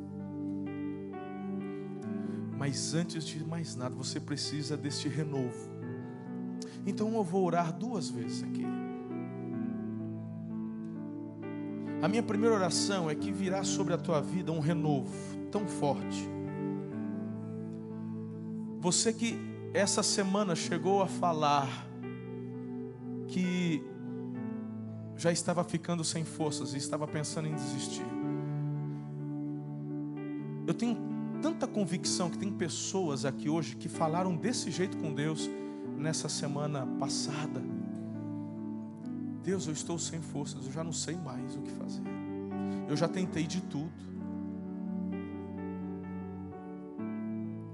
Pois bem, tem uma perspectiva nova do céu agora para a tua vida. E vai acontecer. Um óleo de alegria. Uma paz indizível. Vai tomar conta do seu coração. E uma convicção vai perdurar no seu coração. E a convicção é: vai ficar tudo bem. Vai ficar tudo bem. Vai ficar tudo bem. Essa é a palavra para você. Vai ficar tudo bem. Talvez você, como eu, está lá afundado no meio do capim gordura e o fogo vindo. Às vezes você não está enxergando, mas ele já está agindo. Ele já está agindo. Antes mesmo você ter pedido, porque ele já sabia desse teu encontro com ele hoje. Amado Espírito Santo, eis aqui o teu povo que te ama. Eles creem em ti, confiam em ti. Eles estão aqui numa terça-feira à noite, estão caminhando para as dez e meia, não foram embora. Uma noite fria. Eles têm trabalhos amanhã para realizar, compromissos mas estão aqui porque, em nome de Jesus, eles estão declarando com a atitude deles, de saírem do lugar, de colocar a mão no coração, de estenderem os braços a Ti, eles estão dizendo: Eu creio que o Senhor pode transformar o meu momento ruim, o meu pior momento, no melhor da minha vida.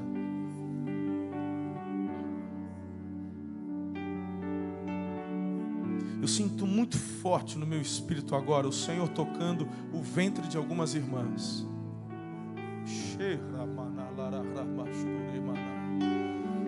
Deus está mudando tua sorte, mulher. Não importa, não importa o que o médico te falou, a última palavra é dele, a última palavra é do Senhor, a última palavra é do Senhor, a última palavra é do Senhor. Vai ficar tudo bem. Você segurará teu filho nos braços, porque o Senhor te dará. Ele faz da estéreo mãe de filhos. Deus de milagres, eu te declaro fértil. Você, teu marido, o Senhor te surpreende, te surpreenderá. A tua fé lhe contempla hoje. Espírito Santo, eu quero declarar esta palavra sobre essa mulher, em nome de Jesus. Em nome de Jesus. Pai, eu continuo apresentando a vida deles, porque eles estão agora se derramando, crendo, colocando seus casamentos, seus relacionamentos com seus filhos, com seus pais, suas empresas, seus sonhos, seus estudos. Deus, Tu és aquele que abre portas que ninguém pode fechar e fecha as que ninguém pode abrir. Dê direcionamento esse bálsamo, esse óleo fresco que desce do teu altar nessa noite sobre essas vidas, vem trazendo paz, alegria, mas também vem trazendo direcionamento, assim como o Senhor fez com Davi. Vai ficar tudo bem, e o Senhor começa a trazer a você sabedoria, discernimento, vem agora sobre a tua vida. Senhor, que essa paz tão extraordinária comece a produzir uma alegria que eles não conseguem explicar. Uma alegria, uma satisfação no Senhor. Uma alegria que independe de vermos ou de recebermos, mas uma alegria do fato de sabermos que somos teu e que o Senhor é nosso e que nada e ninguém pode nos separar de Ti, aleluia. Essa alegria nos fortalece para as lutas, nos fortalece para a nossa quarta-feira, amanhã, para o restante do nosso ano, oh Deus. Venha sobre nós, venha, venha. Ei,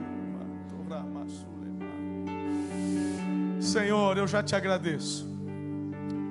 Eu já te agradeço pelas respostas o Senhor libera sobre a tua vida cura, em nome de Jesus. Se tem alguma dor que você está sentindo agora, eu repreendo essa dor agora, em nome de Jesus.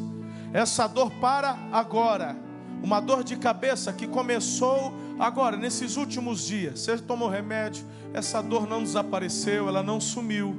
Pois agora, em nome de Jesus, eu repreendo essa enfermidade o Senhor Jesus nos deu autoridade sobre a enfermidade. Papai manda dizer o seguinte para você: ouça-me.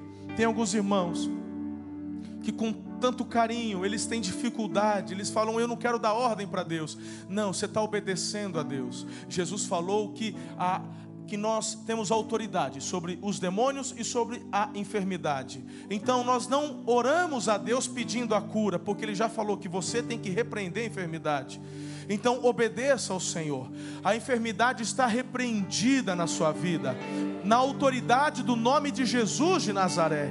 Ele tem toda a autoridade. Em nome de Jesus, essa enfermidade sai e não volta mais para a glória do Senhor infecções. Meus irmãos, todo e qualquer tipo de doença, desapareça agora. Problemas na coluna. Desde o dia que eu cheguei, eu tenho sentido um ardor, não é uma dor, um ardor nas costas. E eu tenho no meu espírito, que é um apontamento profético de uma cura que o Senhor quer gerar hoje, de alguém que tem uma enfermidade grave na lombar se é hérnia, se é desvio, se é desgaste, não sei, mas essa dor desaparece agora. O Senhor opera na sua vida, em nome de Jesus. Eu dou uma ordem para que essa vértebra volte ao lugar, para que estes discos voltem ao lugar, em nome de Jesus, e essa dor desapareça. Toda honra e glória seja dada a Jesus uma dor no seu ombro direito, uma dor no ombro direito, muito forte, uma pontada no ombro direito, tem te incomodado para você fazer seus serviços, para você servir ao Senhor, e você tem dito: Senhor, eu tenho tido dificuldade por conta dessa dor.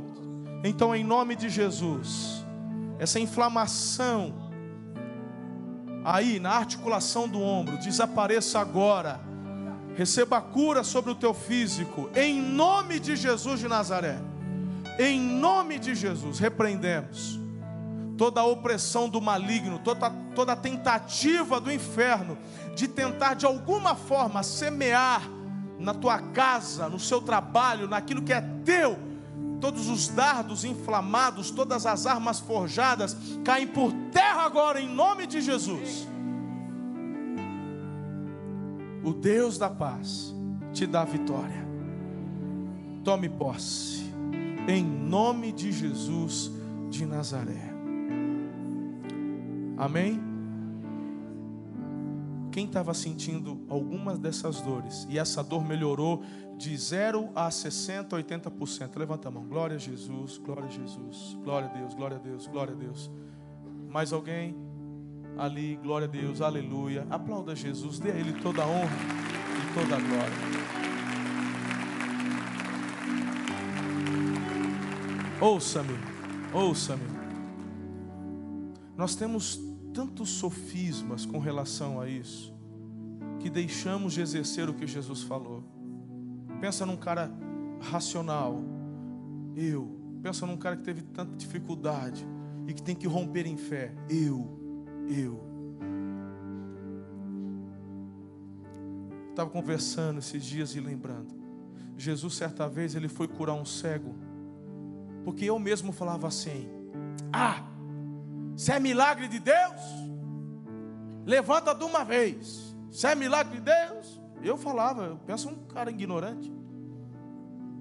Aí Jesus foi curar um cego e falou assim: Você está curado, tal. O que, que você está vendo? Ele fala: Eu não enxergava nada, mas agora eu estou vendo como, que umas árvores. Quem lembra desse texto que Jesus? Ué, mas Jesus, quando cura, não é, irmão? O que, que Jesus fez? Espera aí, vamos orar de novo. E aquele homem foi curado completamente. Eu perguntei, quantos aqui melhoraram pelo menos 60%, 80%? Vários levantaram a mão. Ah, mas ainda, mas melhorou? Melhorou. Então continue, se Deus já começou, Ele vai completar. Não desista. Ele vai continuar, Ele vai fazer. Eu já vi milagres extraordinários, irmãos. Deus teve que trabalhar nessa minha racionalidade. Eu já vi perna crescer na minha frente, de estender a mão, a perna esticar. Já vi. Aqui em Curitiba, Deus já fez milagres extraordinários. Dene Bonilha, está aí no YouTube para todo mundo ver. Está aqui, é de vocês, não tem maracutaia. Deus opera milagres. Ore! Repreenda a enfermidade. A autoridade já foi otorgada, pertence à igreja, não é do pastor, é da igreja. Então, de graça recebestes, de graça dai, na tua célula essa semana. Põe aquela cadeira do milagre, estenda a tua mão e repreenda a enfermidade. Você verá, verá maravilha. Os milagres mais extraordinários nós temos enxergado nas células. Pessoas, irmãos, que põem a mão no caroço e o caroço desaparece na hora, nas células. Eu tive uma experiência tão difícil de ver um irmão, uma ovelha morrer nos meus braços. Eu estava em Santa Rita, no Paraguai. Morreu nos meus braços, infartou. E eu batia no peito e eu repreendi a morte. Eu falei, vai ressuscitar em nome de Jesus. Ressuscita, meu irmão. Não ressuscitou, morreu, está com o Senhor. Mas eu tenho ovelha minha que tinha três meses de batizado. Três meses! Três meses de batizado. Estava com um afilhado, que eles vieram da católica, tinha um afilhado, Nicolas, de cinco anos. Isso em promissão, nossa extensão em promissão. Mas na época não tinha extensão, só tinha células. E eles vinham celebrar em Araçatuba. O menino está final de semana. Ele caiu na piscina, ninguém viu. A câmera de filmagem tem lá registrado quase cinco minutos no fundo da piscina, morto. A menina que estava no quarto ouvindo um louvor, ouviu uma voz: vai atrás do Nicolas. Saiu gritando: cadê o Nicolas? Ela mergulha na piscina, tira e vai gritar aos pais. O moleque está lá morto. Um loirinho polaco, estava roxo. Ele, o Fernando, no meu livro tem outros nomes, né? Que a gente muda no livro que eu lancei o livro agora, mas é essa experiência. O Fernando começa a gritar: Deus tem misericórdia. O Fernando, quando tinha cinco anos, viu, acho que cinco ou seis, ele era novinho, um pouco mais, era um, um junior. Ele viu o pai tirar a própria vida, dando um tiro na cabeça. E ele falou: Pastor, quando eu estava ali com o Nicolas, ele disse que ouviu o diabo falando assim: A morte não vai sair da tua casa, da tua família. Ele falou: Deus tem misericórdia. O filho não era dele, era filhado. Um desespero moleque tenta fazer massagem, ressu, ressu, aquelas manobras, e nada, e nada. pegaram um moleque e foram para o hospital, ele e a esposa. Aí o, o, filho do Fernando, o Pedro, acho que tinha quatro anos, falou assim: Vamos orar para Jesus ressuscitar o Nicolas. Eles vão para o quarto, estavam um primo junto, os três. Camila, o Pedro e o primo ajoelharam e começaram a orar. Deus ressuscita o Nicolas, Deus ressuscita o Nicolas. A hora que chega no hospital, os enfermeiros vêm, pega e o moleque roxo. A hora que chega o doutor, está tá no braço do Fernando. A hora que o doutor chega, ele vai entregar. O Fernando grita: Deus! Ressuscita esse menino! E o moleque puxa o ar. O médico fala: Eu não fiz nada, o que, que é isso? Os enfermeiros pegaram, entubaram o menino. Mas o que, que aconteceu? Eu não sei o que aconteceu. E o menino está lá, entubado, e ele tentando, o médico falou: Olha, eu não pus a mão, se vocês acreditam em Deus, é Deus que fez isso, é milagre. E aí, mas o que aconteceu? Eu não sei. A, a, a esposa do Fernando desesperada, e, e, aquele negócio, todo mundo em volta do menino ali e, e tal. Fala, eu não sei o que aconteceu. Aí o médico falou assim para ela: Olha, esse menino voltou a respirar, mas eu não quero te enganar.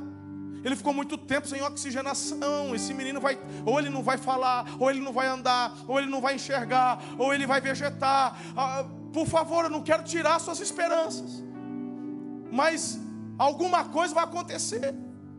Aquela mulher falou assim: O mesmo Deus que acabou de ressuscitar na tua frente, vai, vai deixar ele pronto, não vai ter sequela nenhuma. O médico, o médico deu um passo para trás. Não, dona, tudo bem. Mas então fala o que aconteceu. Eu já disse, eu não sei o que aconteceu. Nessa hora o Nicolas levanta a mão, arranca o tubo da boca e fala: Tio, eu vou falar o que aconteceu. E ele explicou que estava brincando na beira da piscina, escorregou e caiu. Esse moleque foi levado para Lins, fez ressonância magnética e passou pelos aparelhos diagnósticos. Não teve afogamento. Esse menino, na semana seguinte, estava na mesma casa brincando na piscina, nem trauma d'água ele pegou. Eu estou falando de um Deus que ressuscita os mortos. Eu estou falando de um pastor que orou e ainda não viu ninguém ressuscitar. Eu estou falando de, de um casal que tinha três meses de batizado, orou e, e as crianças ressuscitou. Eu estou eu tô falando isso porque Deus vai agir através de vocês. Rompa em fé, abra a tua boca, declare essa unção. E é por isso que eu vou fazer a segunda oração agora, para essa unção de cura, para essa unção do Espírito. Você que diga, eu estou renovado um óleo novo veio sobre a minha cabeça. Esse óleo de alegria, de contentamento, te leva a um outro lugar. E agora vem uma unção. Você que teu coração está preparado, teu coração está sarado, você tem condições de receber uma unção do alto para fazer aquilo que Ele manda você fazer. Porque você crê que Ele pode transformar o momento difícil, o pior momento, no melhor. Amém? Amém? Estenda sua mão como quem vai receber algo do Senhor. O quanto você quer receber dele, fale com ele agora. Fale com ele agora. Espírito de Deus, Espírito Santo, Tu és o vento impetuoso, Tu és a brisa suave. Tu és o ar que respiramos. O Senhor habita em nós. Mas Espírito Santo, nós somos chamados para viver algo mais. Nós somos chamados para mergulhar em águas profundas. Nós somos chamados para termos relacionamento de intimidade contigo. Nós somos chamados para fluir nos dons que o Senhor determinou para que vivêssemos neles. Então, tudo que é do Senhor, tudo que foi gerado pela Trindade Santíssima como dom, Senhor, tudo, tudo, tudo que está disponível, que é para o nosso tratamento, que é para o nosso crescimento, que é para a expansão do reino, nós queremos declarar: nossos corações estão abertos para receber isso agora. O Senhor sonda e conhece os corações. E eis aqui a tua igreja que te ama. Nós precisamos de tudo aquilo que está disponível para continuarmos. Precisamos dos dons para crescermos, inclusive nos nossos relacionamentos. Senhor, em nome de Jesus, Espírito Santo vem e comece a derramar, comece a derramar, a derramar estes presentes, os dons, vem agora sobre o teu povo, vem agora sobre o teu povo, Espírito Santo, Pai, dê ordem a teus santos anjos, ministradores, para que comecem a se movimentar nesse lugar e, segundo a tua ordem, distribuir aquilo que o Senhor tem para cada um deles.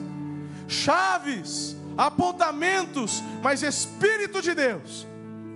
Há pessoas aqui pedindo pelo dom de línguas para edificação pessoal e adoração própria, para que cresçam. Então toma agora esse irmão, essa irmã e coloca nesse lábio o teu dom em nome de Jesus. Venha, Senhor, com a interpretação, venha, Senhor, com a variação de línguas, venha, Senhor, com palavra de conhecimento venha com palavra profética. Eu quero declarar os dons de governo sobre essa igreja. Dons do apostolado, do pastoreio, dons de mestre, de evangelista, de profeta, e Espírito Santo vem e visita o teu povo nessa noite. O dom de cura, o dom de discernir espíritos. Espírito Santo, Espírito Santo, vem e faça a tua obra nessa noite.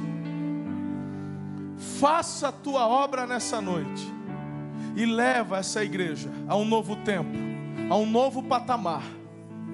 Em nome de Jesus. Quem de vocês que durante essa oração a sua mão começou a queimar?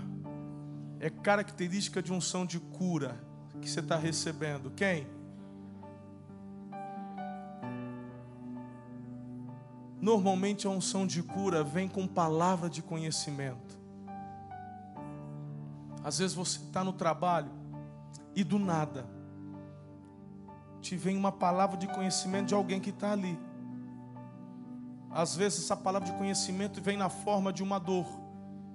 Como eu disse há pouco, uma dor no ombro, uma dor nas costas. Você não tem, mas veio. Chega para a pessoa e fala: Você tem uma dor nas costas assim? Ela tenho. Posso orar por você? Meu irmão, se Deus te deu a palavra de conhecimento, você confirmou, a pessoa falou que tem, é 100% de cura. Chega junto, irmão, vai na ousadia. Seja curado em nome de Jesus. Não, não, mas lá no trabalho, é, não precisa gritar nem nada. Em nome de Jesus, seja curada. Te abençoo. Repreenda essa enfermidade. Pergunta: e a dor? estes dons que o Espírito Santo nos dá, presta atenção, olha para mim, presta atenção no que eu estou te falando. Qual que é o apontamento que Deus nos deu nessa conferência? Conquista, ciclos novos, avanço, sim ou não?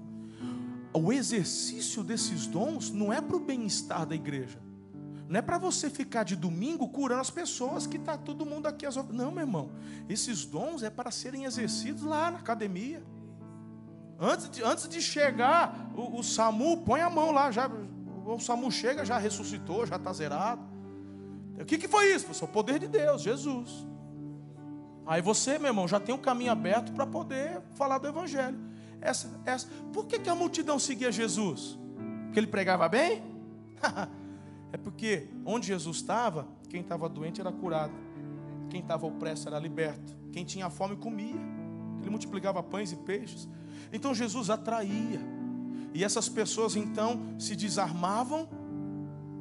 E aí Jesus vinha com a palavra. Quem está entendendo, diga amém.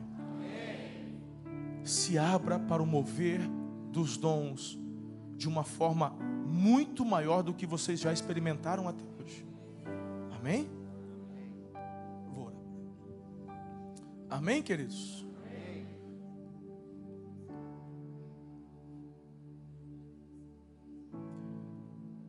Eu acho que eu cumpri o que Deus tinha para eu cumprir nesses dias aqui.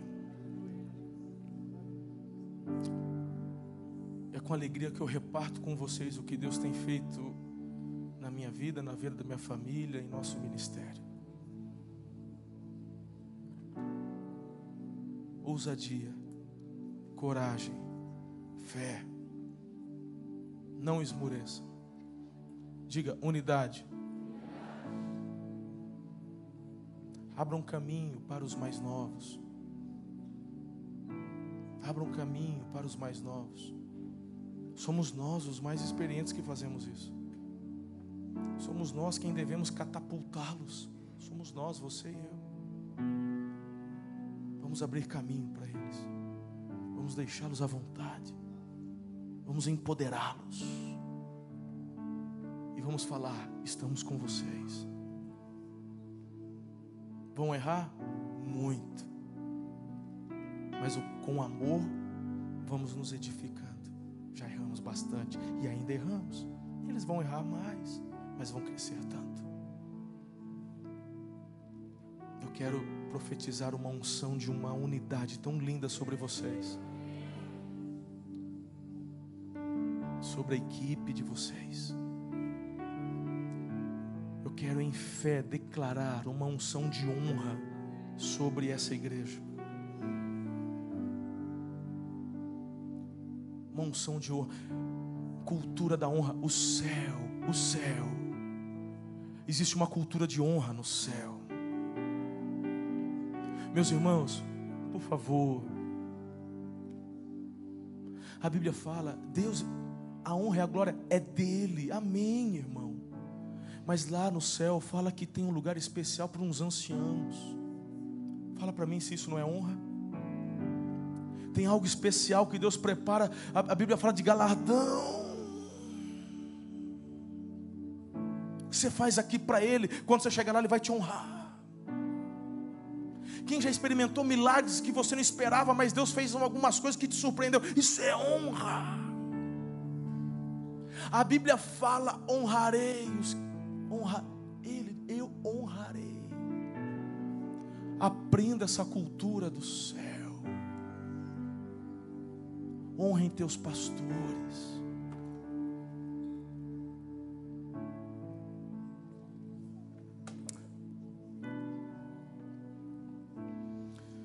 Conheço teu coração e sei que você não precisa de nada disso.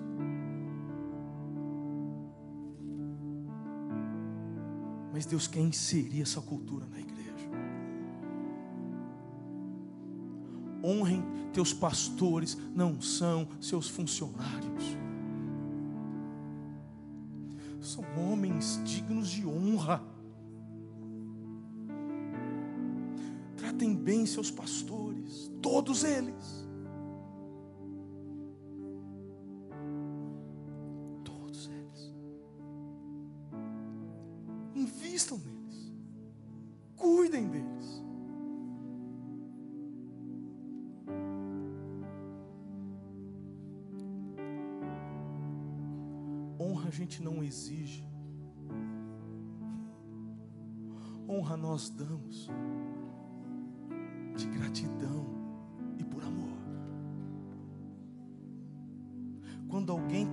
Carteirada, isso aí está fora da visão. Me honra que eu sou pastor. Vai falar, ah, beleza, então tá. Discute não, que é bobagem. Deixa. Honra é ninguém te falar nada e você falar, sentir de Deus aqui. De... Por favor, senta aqui no meu lugar. Não, pelo amor, põe, a, põe teu carro aqui, pastor. Eu nunca pedi para minha igreja honra, mas eu ensinei a cultura da honra. Quando o meu pastor vai lá, eu honro. Quando o pastor Carlito vai lá, eu honro. A igreja vê. Quando os meus pastores convidados vão, eu os honro. A igreja entendeu, falou: peraí, se o meu pastor tem essa cultura, temos que fazer com ele. É do coração de Deus isso. Está entendendo? Agora imagine isso. permeando os corações da igreja. Imagine isso na tua célula de uma forma tão linda, porque eles veem você honrando seus pastores e seus liderados entendem isso e vão começar também a honrar você. Essa é a cultura da paternidade, filhos. Pai que precisa chegar para o filho, cala a boca, eu sou teu pai, é porque não é pai. Pai dá bronca, mas o filho que é filho reconhece a autoridade do pai e honra o pai. O pai recebe a honra do filho, mas o maior desejo do pai é promover o filho. Quem está comigo aqui? É isso que vai acontecer com seus pastores. Vocês os honram. E quanto mais vocês os honram, mais desejo de promovê-los eles terão. Essa é a cultura do céu. Não é a cultura da terra. Eu sei, irmãos, que nós somos tomados por uma corrupção que está em todas as escalas, mas a igreja é diferente. Seus pastores são diferentes. O pai que Deus colocou sobre vocês aqui é um homem íntegro. Eu creio na lei da semeadura e da colheita. O Espírito Santo vai chegar para você e falar assim: leva teu pastor lá no, no batel comer um churrasco. Aí teu pastor fala assim: imagina, filho, não precisa, caro demais. Vamos comer um espetinho ali na esquina. Falou, pastor, você não está entendendo. Você não tem direito de falar não. Você é uma semente. Não. Porque, sabe o que eu aprendi? Sabe o que eu aprendi? Que quando eu, porque muitas vezes a gente fica constrangido, a gente na verdade não quer. Deus tratou na minha vida, Pastor Sebastião, que quando eu rejeito, eu estou tirando a colheita deles, porque eles não vão poder semear. E quando a igreja semeia, ela colhe. Se você acha que quem é abençoado é quem está recebendo a honra, você não, você não entendeu a cultura da Bíblia. A semente que você está plantando, ela vem de forma exponencial sobre a tua vida. E Deus não se perde nos papéis. Ele não precisa de anotação computador dele não trava. Pode ficar tranquilo. Certa vez, um camarada que nem convertido era, eu só estou na dúvida que acho que foi Paulo, falou assim: suas esmolas, suas esmolas foram ouvidas. Nenhuma semente que você lança na direção de Deus passa desapercebida. Honre seus pastores. Amem seus pastores. Tudo isso faz parte desse novo tempo, desse novo ciclo. Amém? Às vezes Deus me. Talvez se eu falar isso, o pastor Sebastião vai ficar bravo comigo e nunca mais vai me trazer aqui. Mas eu tenho dito por onde eu vou, que eu nunca vou nos lugares para falar ou para agradar ou para voltar. Eu sempre vou para poder. Mas eu, eu, eu, Marcelo, isso é de mim.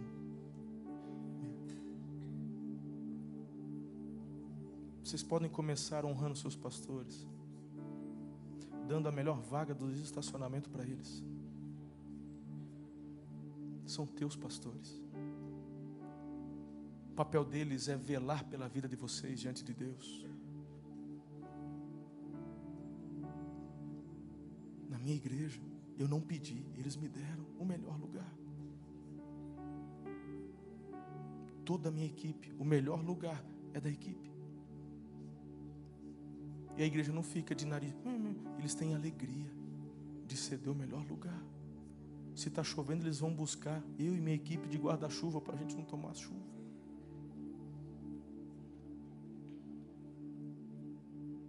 Quando eu estou no culto, sentado, eu gosto de café, né, irmão? Alguns aí já descobriram. O pessoal chega, pastor, vem trazer esse café para o senhor, fresquinho, feito na hora, expressinho. Ele já sabe que o sermão melhora quando chega café fresco. Acho que tem eu recebo com tanto amor e falo: Meu Deus, retribua sobre esse filho, sobre essa ovelha. E não é só comigo, não, eles vão fazendo com Diga cultura da honra. Isso é do céu. Pai, em nome de Jesus, eu te agradeço por tudo que o Senhor me permitiu viver aqui nesses dias. Eu sei, eu sei que eu vou ouvir tantas notícias, tantas notícias, porque o Senhor quer levá-los a um novo ciclo de grandes conquistas. Eu quero abençoar a vida do pastor João, na igreja ali da, da extensão deles. Santa felicidade. Senhor, venha sobre ele com uma unção renovada, tão poderosa, com a visão do alto, de expansão. Pai, dê um lugar novo, mais amplo. Traga, Senhor, ali pessoas. Há um amor pelo Senhor e por vidas que o Senhor tem colocado no coração do pastor João. E eu sei que há um crescimento muito exponencial se aproximando. Então cumpra, Deus, todo o teu querer, toda a tua vontade. Venha com isso todos os recursos. Que essa igreja não cresça apenas em número, em unção, mas cresça em prosperidade. Porque essa igreja se tornará, ela é um embrião, ela é uma visão embrionária de algo que o Senhor vai multiplicar e vai fazer expandir. Seja a tua vida, João, tua família, abençoados, blindados, guardados, protegidos. E que o Senhor ali te dê muitos pastores, pastores, que vão nascer ali, se tornarão filhos, e como filhos se tornarão flechas, que serão enviados para muitos lugares, porque é grande o que vai acontecer essa igreja. Essa igreja, meu Deus, o Senhor dá uma solidez tão grande para vocês, Alameda, uma estruturação tão forte, através de uma unidade tão linda. Essa é a base para todo esse crescimento que vai acontecer. Eu assim declaro que seja ligado na terra e ligado no céu, em nome de Jesus. Amém.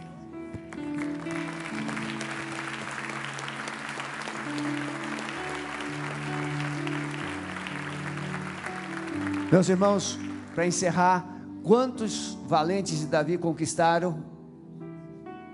Quantos conquistaram? 400. Quantos ficaram para trás? O que que os 400 fizeram com os 200? Compartilhar uma vitória. Nós que estamos aqui somos os 400. Os irmãos, os membros que não puderam vir são os 200.